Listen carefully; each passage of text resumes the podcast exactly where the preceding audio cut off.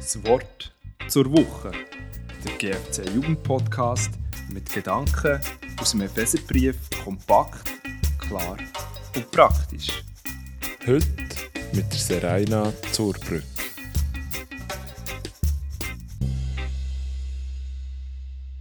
Wie lebst du in deinem Leben Anbetung? Vielleicht kannst du Gott auch so gut mit Liedern anbeten wie ich. Vielleicht liebst du es aber auch, einen Spaziergang zu machen und so ganz ungestört mit Gott zu reden und dabei die schöne Natur zu genießen. Vielleicht bist du einfach gern allein in einem Raum und kannst dort ganz ungestört deine Zeit mit Gott verbringen. Aber wie sieht es denn mit der Anbetung aus, wenn im Leben mal nicht alles rund läuft? Vielleicht bist du auch schon mal in einer schwierigen Situation und hast keinen Ausweg mehr gesehen. Genau in so einer Situation war auch der Paulus, wo er den bekannten Vers Epheser 3,20 aufgeschrieben hat.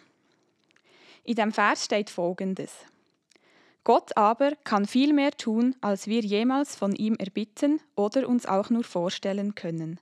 So groß ist seine Kraft, die in uns wirkt. Wenn ich an den Vers denke und an die Umstände, wo der Vers ist geschrieben wurde, kann ich ab Paulus nur staunen. Die zwei Sätze sind nämlich ein Teil von einem Gebet von Paulus, wo er im Gefängnis hat geschrieben. An Paulus ist sie im Gefängnis wirklich schlecht gegangen und trotzdem hat er, hat er an die große Kraft von Gott geglaubt und auch, dass Gott kann tun. Er hat weiter Gott gelobt und ihn angebetet. Anbetung und Lobpreis sind für Paulus sehr wichtig. Er hat den Blick auf Jesus nie verloren. In jeder Situation in seinem Leben hat er Gott angebetet für das, was er ist und für das, was er tut. Am Paulus sein Fokus war immer bei Jesus. Weil in Anbetung geht es um Jesus und nicht um uns Menschen. In dem ist der Paulus für mich ein riesiges Vorbild und ich glaube, dass wir von ihm viel lernen können.